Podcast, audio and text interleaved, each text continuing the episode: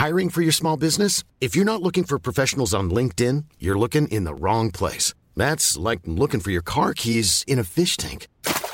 LinkedIn helps you hire professionals you can't find anywhere else, even those who aren't actively searching for a new job but might be open to the perfect role. In a given month, over 70% of LinkedIn users don't even visit other leading job sites. So start looking in the right place. With LinkedIn, you can hire professionals like a professional. Post your free job on linkedin.com slash people today. Bonsoir à tous, Gabriel Attal est le porte-parole du gouvernement. Il est l'invité ce soir de l'heure des pros. Merci, Monsieur Attal, d'être avec nous. Vous connaissez notre petite troupe, Elisabeth Lévy, Philippe Bilger et Olivier D'Artigol. Vous allez participer avec notre émission en commentant l'actualité, bien évidemment, et en, en, intervenant sur tous les sujets, notamment d'Emmanuel Macron. Apporter de baffe. On connaît cette expression un peu triviale. Et on dit parfois que les hommes politiques doivent être apportés de baffe. C'est ce que fait le président de la République. Depuis le début de son quinquennat.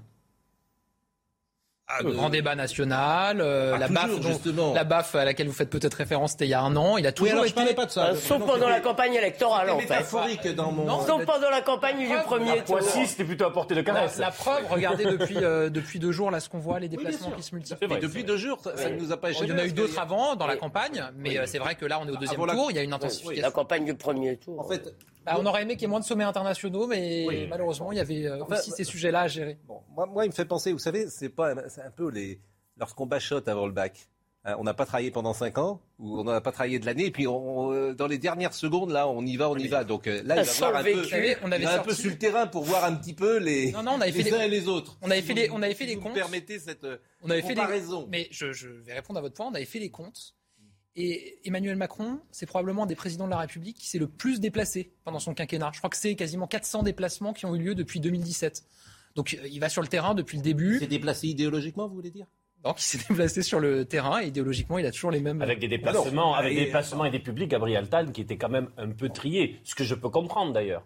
C'est-à-dire, il avait des configurations, j'ai envie de dire, moins rugueuses que Alors, les deux journées qu'il vient de vivre. Même avec En- les journalistes. En, en campagne à Poissy, bon, mais je ne vais À pas Poissy développer, mais sur des développements qu'il a pu. Encore à, à Pau, il y avait des questions de lecteurs de deux. à Pau, la presse à Pau, quotidienne les, à Pau, régionale. les gens qui étaient là avaient été sélectionnés. voilà, vrai. avaient été sélectionnés par la presse régionale. On Mais pendant le euh, quinquennat, c'était, disons. En ce moment, rugueux. il est à Strasbourg, comme le vous débat pouvez le national, voir. ça, a été, euh, ça a été le rugueux débat aussi. national. Et puis, euh, moi, je rappelle hein, qu'il y a encore un an, euh, bah, il s'est même pris euh, une gifle. Oui, oui, alors je parlais pas de ça. Parce que, Oui. mais je veux dire, ça montre quand même qu'il n'est pas dans une bulle. Au contraire, qu'il va au contact, y compris parfois de personnes. On- alors, on va écouter parce qu'il y a eu un échange absolument étonnant aujourd'hui qui. J'ai rarement vu un échange aussi euh, violent, même, hein, entre le président de la République et, et un, et un Français. Quand je disais euh, qu'il s'était déplacé idéologiquement également, il y avait une forme d'ironie, mais de réalité aussi.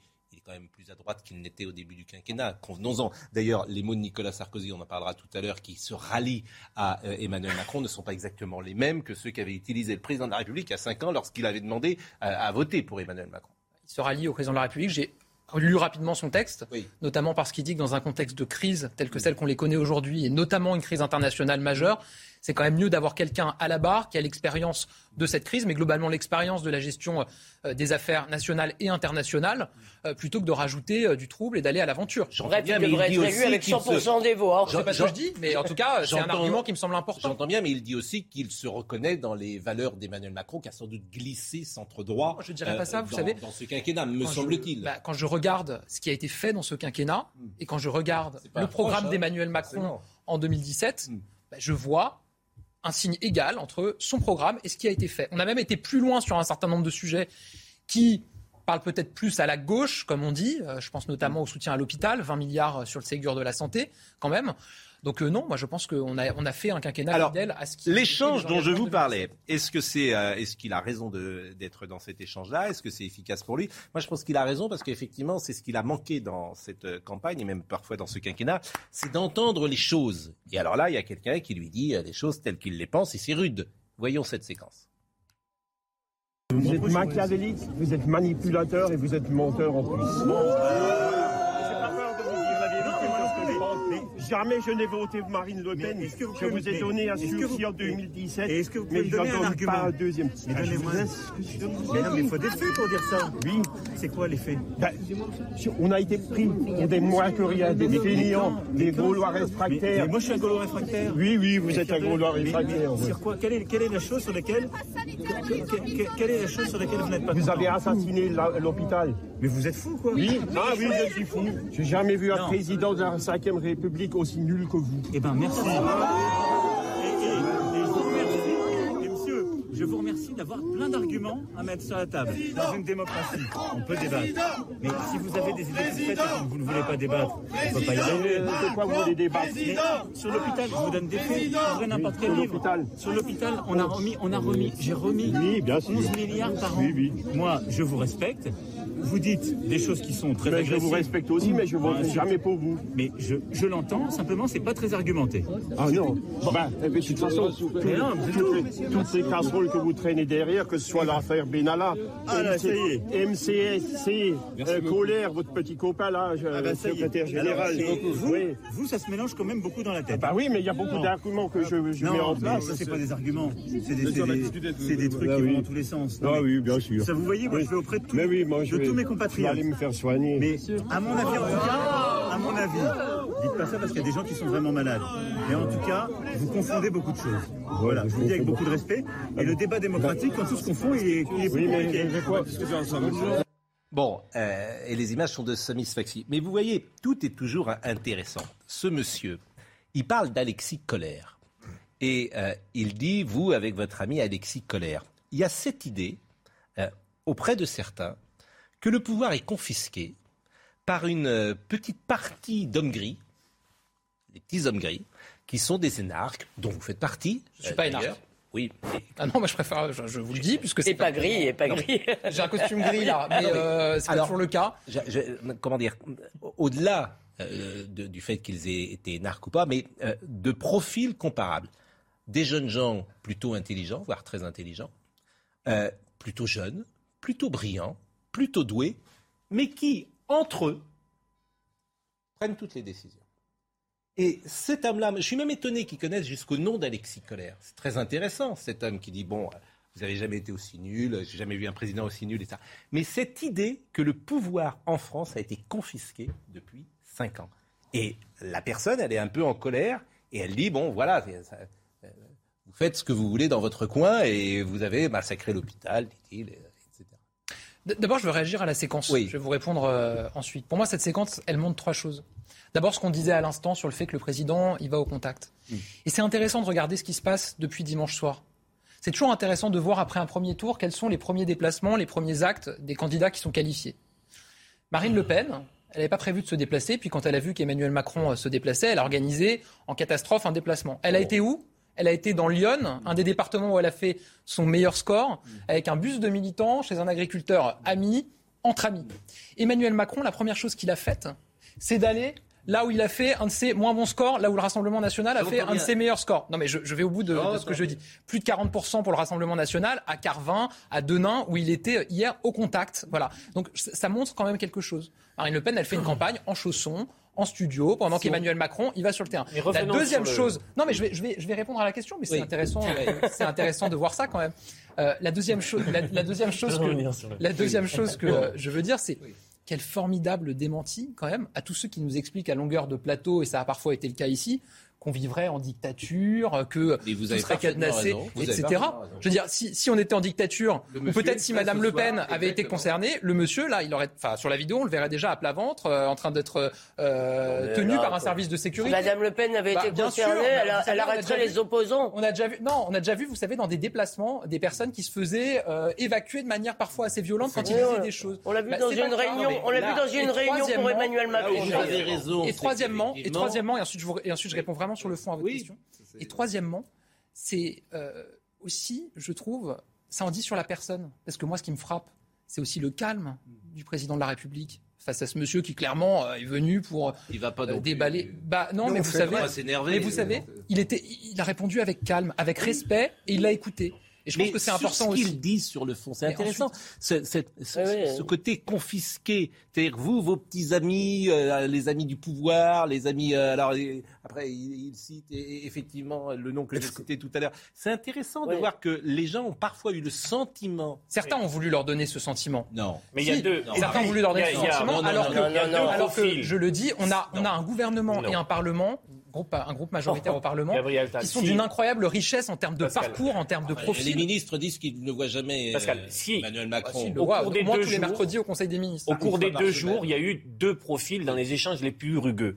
Des personnes en colère, Oui. dans la détestation, parfois même dans la haine. Là, je pense que la fracture, elle est irrémédiable, le dialogue n'est pas productif. Il y a eu d'autres personnes, des hospitaliers par exemple, disant, vous avez peut-être fait le Ségur, mais on n'en voit pas les résultats. Vous nous dites le pouvoir d'achat, mais nos vies se sont dégradées. Et là, j'ai le sentiment que la technique d'Emmanuel Macron de dire, je vais vous expliquer, vous n'avez pas bien compris, n'est pas efficace. Alors j'ai écouté la séquence, c'est pas c'est pas ce qu'il a dit. Alors moi, je vais vous C'est pas ce qu'il a dit. qu'il est il, a, 21 il- il a rappelé ce qui avait été fait. Il a, on on répondra peut-être après, mais il a rappelé ce qui a été fait 20h15. et il a dit ce qu'on veut faire de plus. Ah oui, et ce qu'il a dit, c'est que sur la question des Je conditions de travail, du sens à l'hôpital, si on veut se lancer dans ce chantier, bah, c'était déjà important avant de revaloriser la rémunération, ce qu'on a Je fait. crois que Pascal à Oui, je vois que là, il y a, il y a je suis l'horloge parlante. Euh, donc c'est un rôle euh, avec euh, Jeanne Cancard. Il est 20h15.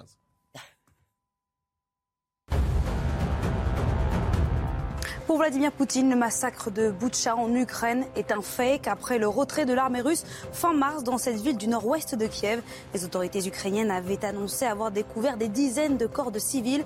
Mais Moscou continue de nier son implication. Le président russe qui a de nouveau aujourd'hui justifié son offensive en Ukraine qui sert selon lui à assurer la sécurité de la Russie. Et toujours face à la guerre en Ukraine, l'Organisation mondiale du commerce met en garde contre la division de l'économie. La chef de l'OMC appelle les pays à ne pas restreindre les échanges en cette période de crise, particulièrement avec les pays les plus pauvres, et à ne pas scinder l'économie en deux blocs rivaux. Nicolas Zepeda, condamné à 28 ans de réclusion criminelle pour l'assassinat de son ancienne petite amie japonaise. Le Chilien de 31 ans a été accusé de l'avoir délibérément tuée, faute d'avoir pu la reconquérir. Pendant tout le procès, le meurtrier a toujours continué de clamer son innocence. La famille de la victime, dont le corps n'a jamais été retrouvé, a elle salué cette condamnation. On va parler du ralliement de Nicolas Sarkozy dans une seconde, mais j'ai euh, retrouvé un tweet d'Emmanuel Macron en mai 2017, le 4 mai 2017. Voici ce qu'il écrit sur son compte Twitter. Si le Front National est au second tour, c'est parce qu'il n'y a pas de résultat. Il faut tout faire pour que le pays aille mieux. Et si je peux ajouter à votre chose, il avait donné d'ailleurs comme un des éléments, un critère de jugement de son bilan, le fait de faire reculer euh, ce qu'il appelle l'extrême droite. de tout- de non, tout non. faire pour qu'il n'y ait si plus à la raison. fin de mon quinquennat, l'extrême droite n'a pas reculé, ce ne sera pas une bonne chose. Je ne me rappelle pas les termes Ah, Moi, exacts. je me rappelle, mais- parce que j'y étais, c'était le soir de sa victoire, euh, et il a dit qu'il allait Donc, il n'y a tout pas eu de faire résultat pendant pour que les Français aient moins de raisons de voter Ah, pour oui, le ont plus de Rassemblement raisons national. Ça n'a pas marché, apparemment. Est-ce qu'il y, a- y encore des fractures en France?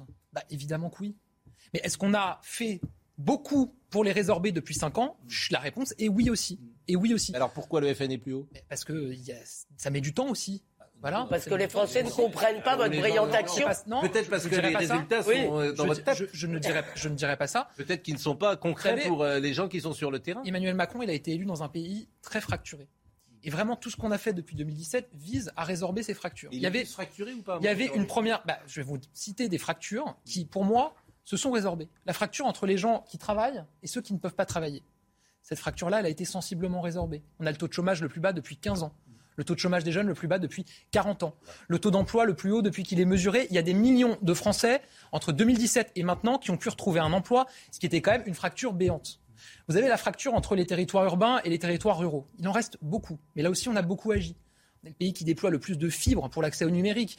On a mis 2000 maisons France Vous savez Service. quelle est la vraie fracture? 2000 maisons France Service partout sur le territoire Ouais. Pour que les Français puissent accéder à des services publics. C'est aussi quelque chose Bah, qu'on avait beaucoup entendu. au Pardon, moment euh, Gabriel. Attal. Je vais vous livrer ce que dit Marcel Gauchet, euh, qui est un, un intellectuel éminent.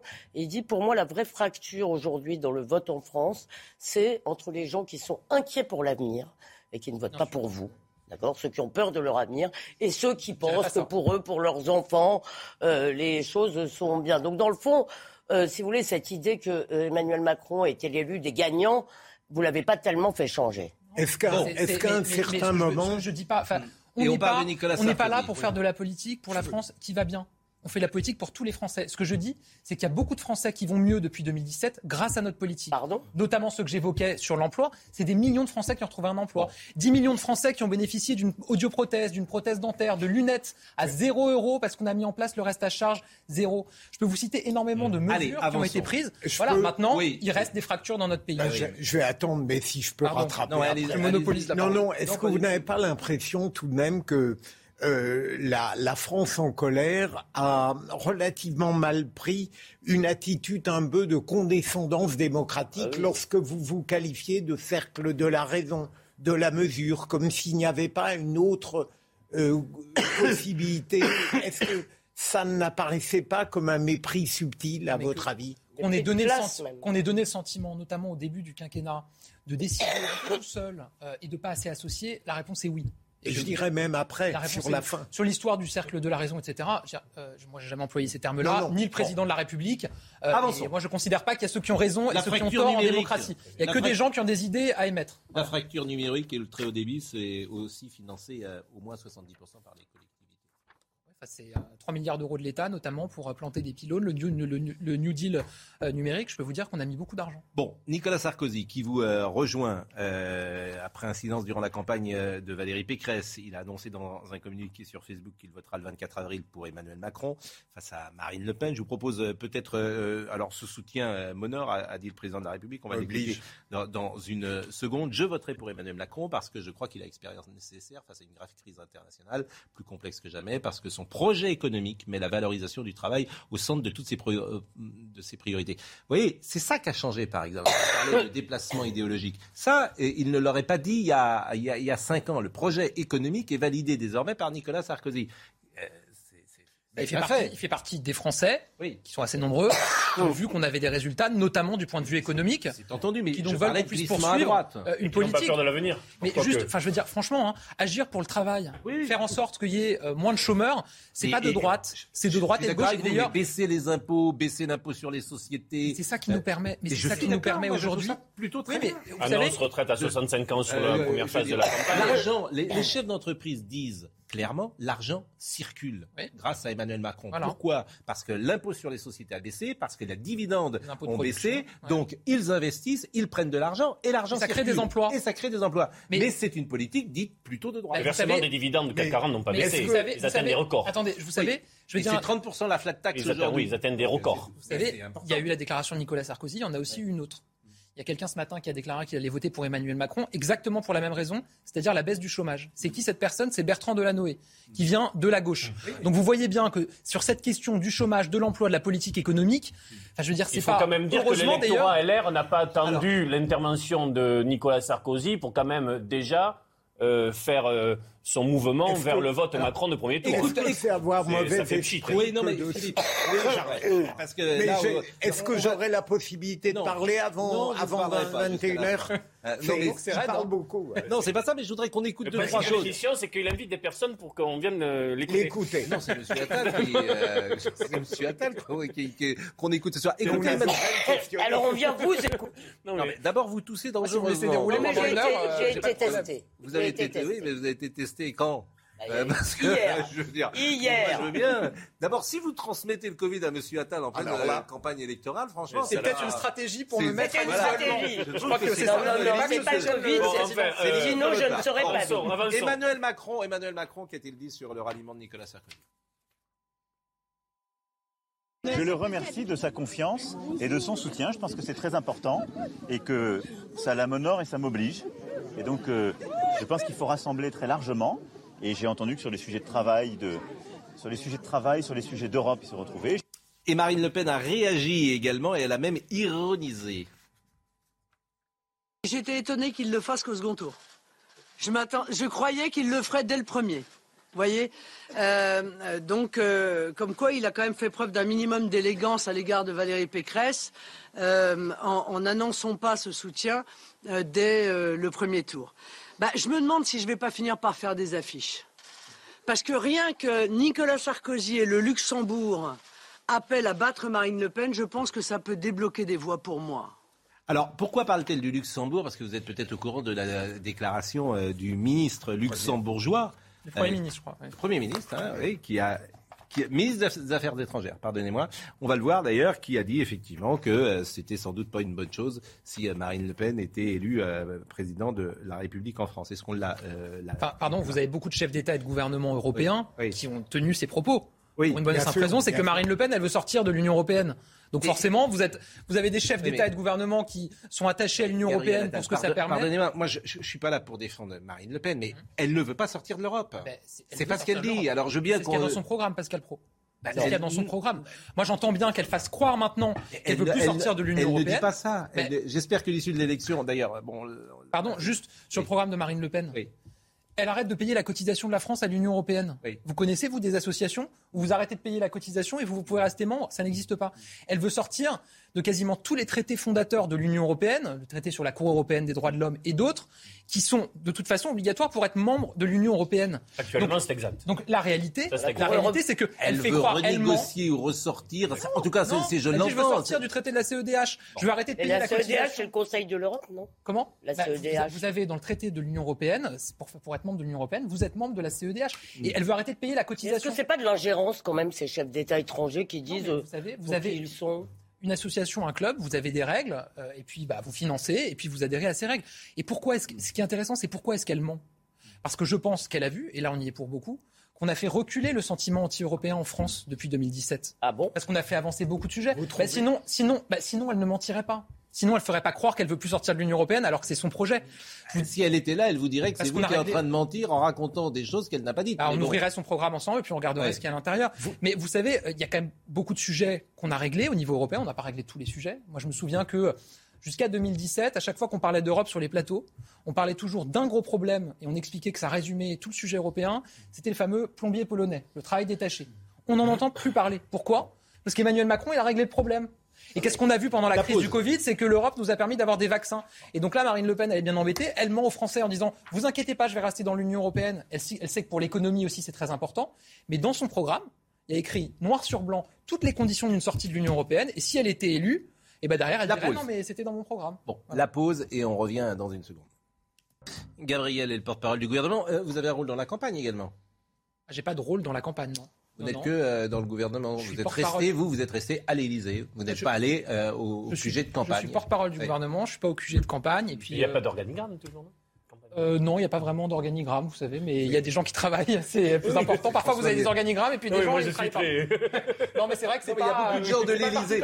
Il y a, beaucoup de gens de l'Élysée qui sont partis au budget de campagne. euh, et- Oui, il y en a certains. voilà. Ouais, ouais, c'est vrai qu'il y en a certains. C'est important de vous clarifier les choses. Après, je suis aussi un responsable politique, soutien du candidat, donc je peux aussi intervenir. euh, Et c'est évidemment. entendu, et vous êtes là pour ça, euh, évidemment. Euh, Jeanne Cancard, le rappel des titres. À New York, aucun des blessés de la fusillade du métro n'est actuellement en danger de mort selon les autorités. Les faits se sont déroulés vers 8h30 ce matin dans un wagon alors que le métro circulait dans le quartier de Brooklyn. Au moins 16 personnes ont été blessées dont 10 ont été touchées par balle. Sur place, des engins explosifs non déclenchés ont aussi été retrouvés. Pour le moment, pas d'enquête pour acte terroriste. Le suspect, lui, est toujours activement recherché par la police. Boris Johnson s'excuse mais refuse de démissionner. Sanctionné pour les fêtes organisées à Downing Street pendant les confinements, le Premier ministre britannique va recevoir une amende pour infraction aux règles anti-Covid. L'opposition travailliste avait alors rapidement réagi ce matin et avait demandé son départ du gouvernement. Une étudiante sur quatre affirme avoir été victime d'agressions sexuelles dans l'école polytechnique.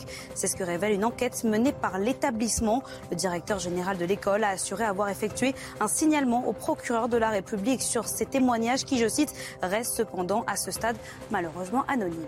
Terminons sur Marine Le Pen et l'Europe et écoutons ce qu'elle disait encore hier euh, sur euh, ce sujet. Non, nous ne souhaitons pas sortir de l'Union européenne. Si nous souhaitions le faire, et ce fut le cas par le passé, nous l'avons dit aux Français, il n'y a aucune difficulté là-dessus, nous ne souhaitons pas le faire. Euh, donc Emmanuel Macron devrait lire peut-être mon projet. Je sais qu'il est entré tard en campagne, mais il n'est jamais trop tard pour bien faire. On n'est plus que deux là, donc ça ne doit pas être très compliqué de prendre connaissance de mon projet, a priori. Comme ça, ça permettra euh, de parler de nos euh, positions respectives. On a pris connaissance du projet, on arrête de payer la cotisation à l'Union européenne, on sort des traités, ça veut dire on sort de l'Union européenne. Enfin, je veux dire, c'est. c'est- Elle vous a répondu, vous avez factuel. donné, et chacun pourra se faire beaucoup d'experts indépendants, de journalistes l'ont dit. Donc, Euh, la retraite, ça, ça nous intéresse, euh, la retraite, euh, puisque, alors, ça avait été un marqueur, la retraite. C'est-à-dire que Emmanuel Macron n'avait pas fait campagne avant le premier tour, ou très peu. Il avait fait un seul discours pendant deux heures, et on n'avait retenu qu'une chose, la retraite à 65 ans. Et il avait dit que c'était la réforme majeure. Il l'avait dit. Maroré, le prochain quinquennat. l'arrivée, non. il recule. euh, Justement, il a eu l'occasion de dire qu'il ne fallait pas résumer le projet à cette réforme, même si elle est importante, et qu'il y a beaucoup d'autres beaucoup d'autres propositions dans le projet. Enfin, la dernière fois, il l'a pas faite et là, il la retire avant d'être élu, en Il a fait. rien Donc, retiré du tout. bah, il la retire, il la, Si, il la il recule. Euh, il recule. Il était à 65, on est à 64, on sera peut-être à 63. Non, non, et puis pas du tout ce qu'il a dit. Ah, bah, attendez, je vais. Non, mais là, pour votre bonne information. Oui, mais votre tant mieux. information. La négociation se met en place. Non, Tant mieux. Ce qu'on a dit, c'est que cette réforme allait se mettre en place et qu'elle s'accompagnerait évidemment d'une concertation, d'une discussion, notamment avec les partenaires sociaux. Oui. Et ce qu'il a indiqué hier en répondant à une question, c'est qu'elle va se mettre en place au rythme qui avait été prévu. C'est-à-dire, en gros, si je résume, sans être trop technique, on augmente euh, l'âge légal de départ de 4 mois par an. Et donc, il y a 10 ans pour mettre en place cette réforme. Et que quand on arriverait à 64 ans, c'est-à-dire à la fin du prochain euh, quinquennat, il était prêt à ce qu'il y ait une clause de revoyure pour se dire est-ce qu'on continue, on va jusqu'au bout, jusqu'au 65, ou est-ce que euh, on Avec des Vous- durées de vous- cotisation qui vont rester à 43 ans pour les générations après 73. Bilger. Vous- Donc Philippe ça veut dire que c'est les carrières longues qui sont le plus Philippe vous n'avez pas l'impression tout de même qu'après le premier tour, cette manière de, de changer, d'infléchir euh, son point de vue sur les retraites, c'est une forme de pragmatisme un peu cynique qui fait qu'ils veulent couper l'herbe sur le pied de l'adversaire, au fond. Que- Est-ce que ça ne donne pas l'impression d'une sorte d'opportunisme qui écoute ce qu'on dit et qui ajuste? Et, après, nous le dit. C'est la définition du macronisme. hein. Non, je dirais qu'il, je dirais qu'il- Pour vous, Olivier, sûrement. Une je dirais- adaptation. euh, oui, je dirais qu'il précise son projet et la manière dont il va se mettre en œuvre, et que s'il ne le faisait pas, on lui dirait au contraire, vous êtes sourd à ce qui se dit, vous êtes sourd à ce que votent les Français. Alors vous êtes expliquez-nous le passage de 65 à 64. Ouais, alors. C'est ce que je viens de vous expliquer. C'est-à-dire que la réforme, elle va se mettre en place progressivement. On avait toujours dit qu'elle se mettait en place sur 10 ans à raison de 4 mois supplémentaires par an.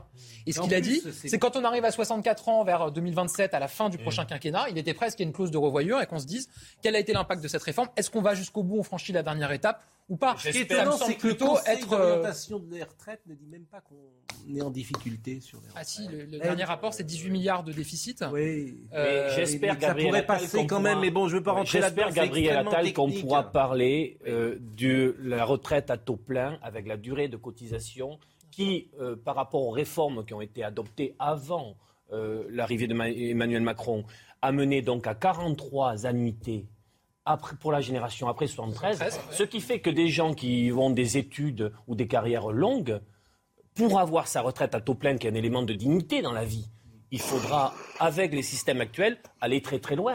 Mais- Juste- et les corps ne pourront pas résister à ça. Vous avez déjà aujourd'hui, dans le système actuel, vous avez déjà un âge de départ anticipé, précisément pour ceux qui ont une carrière longue. On est d'accord Oui, mais Il y aura euh, toujours un âge de départ anticipé pour ceux qui ont une carrière longue ou qui ont fait des métiers pénibles. Alors, euh, écoutons, ceux qui auront une d'une carrière, retraite non mais c'est important plein. de le dire parce que c'est vrai qu'il y a de la confusion. ceux qui ont eu une carrière longue ou qui ont eu un métier pénible continueront à partir bien avant 65 ans pour avoir une retraite à taux plein. On fait un tour d'horizon sur tous les sujets, bien évidemment. Écoutons sur les euh, retraites ce que disait Bruno Le Maire ce matin et Marine Le Pen lui a répondu.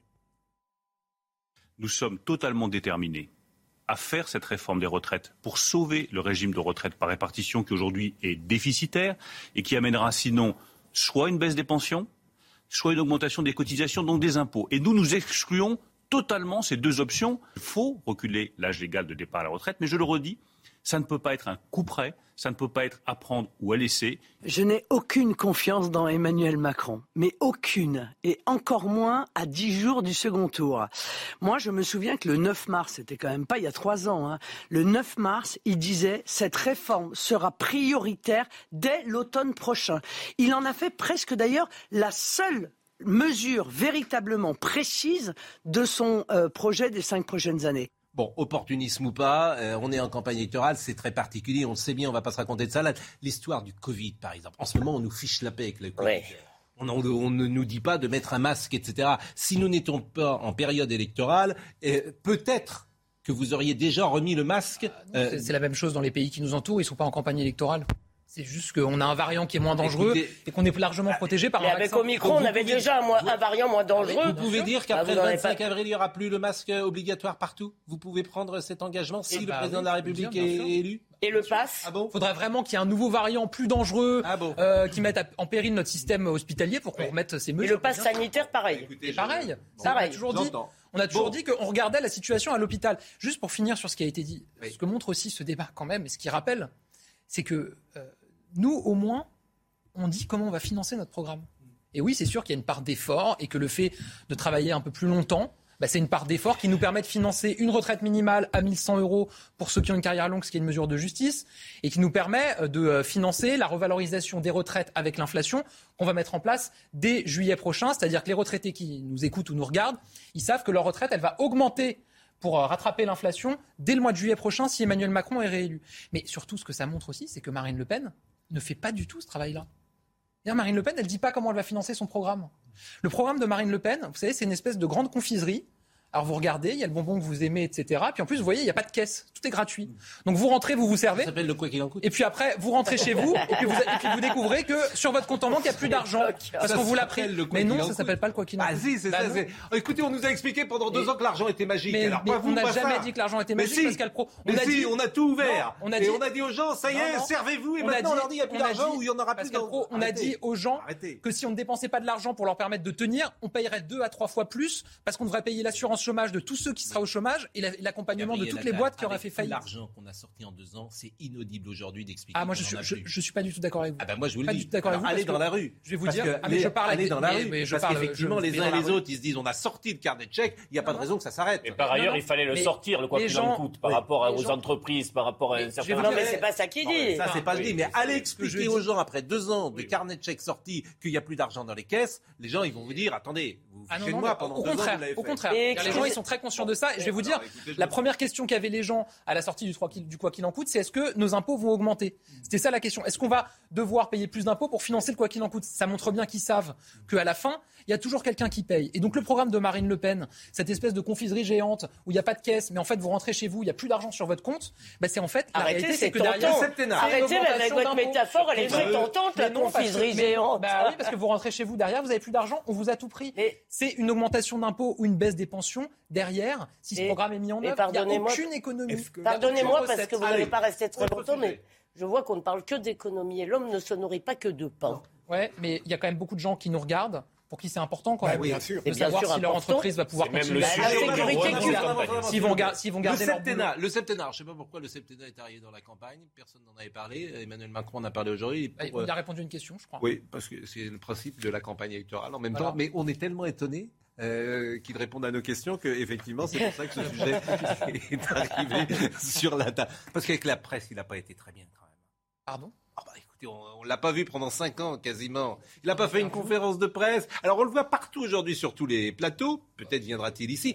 Il n'a pas été très présent dans son débat avec la presse. Et pardon, et quand il en fait, pardon, j'ajoute que quand il en fait, excusez-moi, c'est quand même pas extrêmement spontané, euh, ni Non, mais vous savez, euh, il a fait beaucoup de, de missions. Et puis surtout, je disais tout à l'heure, il a fait beaucoup de déplacements. Et à chaque déplacement, vous avez la presse qui lui pose des questions. Non, mais il a privilégié le contact direct, Direct. Euh, euh, en allocution plus que l'échange avec les journalistes. Merci, on peut je- dire je- ça. C'est important de vous entendre dire qu'il a privilégié le contact direct avec les Français depuis 5 ans. Bah oui, c'est vrai. Le contact direct, non mais sans intermédiaire. Quand je veux dire, Oui. euh, les journalistes parfois peuvent bien poser parler des aux Français questions. directement. Oui, et Voilà. puis ça leur permet, quand tu es tout seul, ça permet de pas Et être quand vous parlez aux journalistes, vous aimez bien que les questions soient bien. Ça permet. hein. Oh, Vous savez, non, quand vous êtes- Alors là, tu vas à Poissy là. et t'as les questions avant. Bah, Excusez-moi, je le tiens de la bouche de beaucoup de chevaux. Quand vous êtes en déplacement et que vous avez les journalistes qui sont là, ils vous posent des questions. Quand vous faites des conférences de presse, septennat. c'est intéressant que le septennat. Le septennat, dit.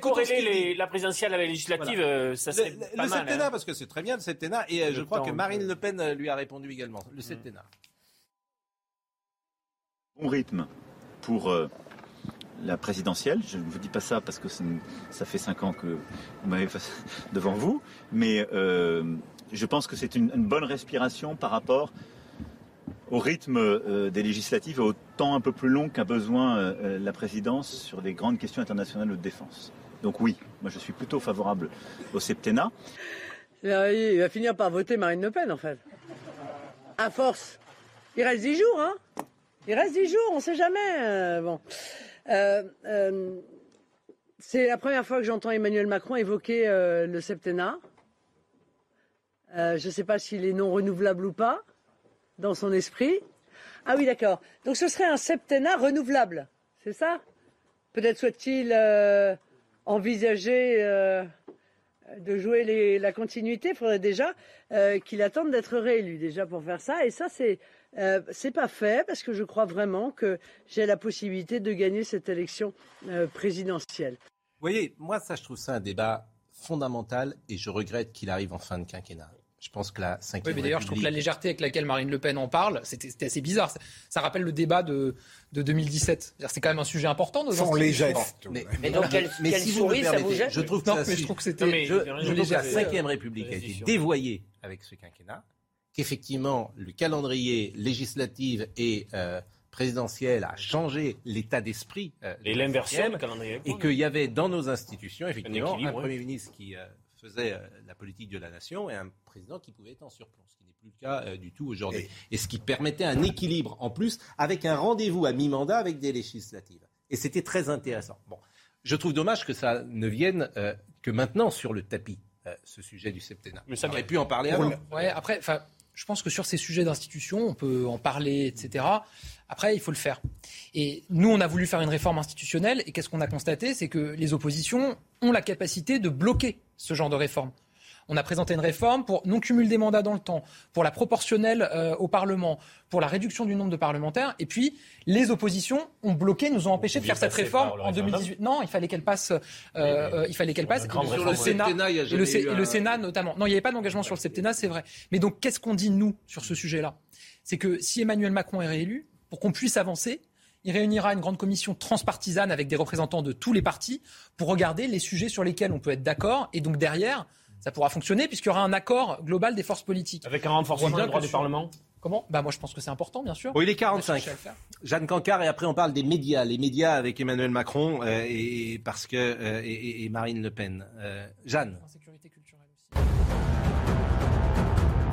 En Ukraine, selon les mots de Vladimir Poutine, l'offensive russe se poursuit calmement tout en essayant de minimiser les pertes. Lors de sa prise de parole aujourd'hui, le président russe a répété son objectif, se concentrer sur l'est du pays, dont le Donbass, la principale cible du Krem- du Kremlin, alors que chaque jour, des cadavres de civils sont découverts dans les zones quittées par l'armée russe. En France, le déficit commercial recule en février pour s'établir à 9,4 milliards d'euros. À l'origine de cette amélioration, une augmentation des exportations une stagnation des importations.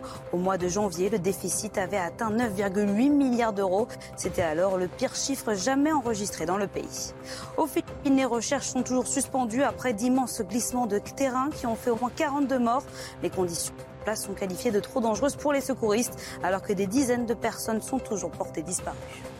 Bilger est très ennuyeux parce qu'il n'a pas pu déverser le fiel qu'il déverse habituellement Le dès fiel, qu'il non. entend le nom de Nicolas Sarkozy. Non, il faut Ah être parce que vous êtes, je n'ai c'est pas- pavlovien chez vous. Vous entendez Non. Nicolas Ah non. Sarkozy et hop, Non, je vous vous reconnais en- qu'il a fait quelque chose de bien, une campagne de 2007. Oui. Donc, il- Oh, bravo je- c'est- c'est- Voilà. Quand il est allé négocier en Géorgie avec Poutine. Aussi, c'est bien. Non mais et puis quand il voilà. a été six mois à la tête de l'Europe, bon d'accord. Non mais c'est pas Mais- rien. Mais je voudrais, Attendez. d'accord, mais il n'a Vous pas êtes dans- besoin. sur votre siège, il n'a pas besoin d'un mais c'est soutien, d'un inconditionnel de plus. Il y en a assez aux républicains. J'entends bien. Euh, Gabriel Attal, sérieusement, je ne peux pas m'empêcher, au risque d'avoir mauvais esprit, euh, de, de me demander ce qu'il y a derrière ce soutien de Nicolas Sarkozy à Emmanuel Macron.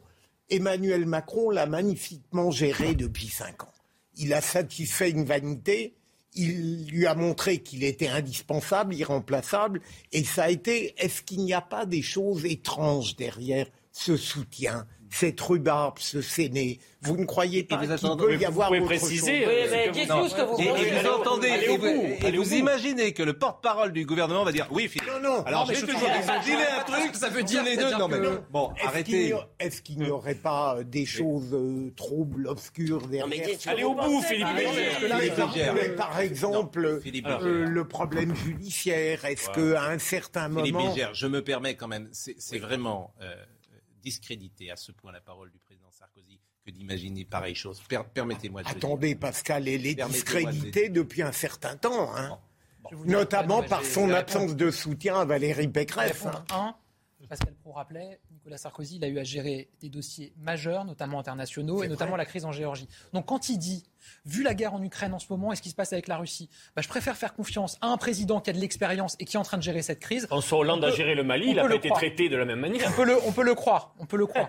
Ça c'est la, pro- ça c'est, ça, ça, c'est la, ça c'est la première chose. Et ensuite, bah, évidemment que non. Je veux dire, évidemment que. Oui, euh, mais- Non, mais c'est important de, pas ce vous que vous avez émis. euh, c'est, c'est- Mais c'est- Gabriel Parce que ça préfigure D'abord- surtout une D'abord, majorité d'abord, moi, je respecte la parole du président Sarkozy en tout point, et donc je respecte évidemment ce, ce soutien et, et les termes qu'il a employés. Et ensuite, on a une conception absolument claire de la séparation entre le pouvoir judiciaire et le pouvoir Vous politique. parlez d'Emmanuel Macron là bien sûr, la preuve, la preuve, régulièrement, vous avez été amené à commenter quand il y avait eu des enquêtes. Mais vous avez été amené à commenter quand il y a eu des enquêtes qui ont été ouvertes sur euh, que des peut faire le ralliement de Sarkozy par rapport à un électorat euh, mélanchoniste ou de gauche que vous cherchez quand même à, à amener à- vers le vote? Nicolas Sarkozy, encore une fois, c'est un ancien président. Et moi, je trouve que les termes qu'il emploie, c'est des termes qui sont très rassembleurs pour les Français. Bah, c'est, euh, il y a le chômage le plus bas depuis 15 ans. On peut Non, atteindre le plein emploi. Il faut continuer le- avec ce président. Et c'est, euh, il y a une crise majeure. Il faut garder le même euh, capitaine à la barre euh, en pleine tempête.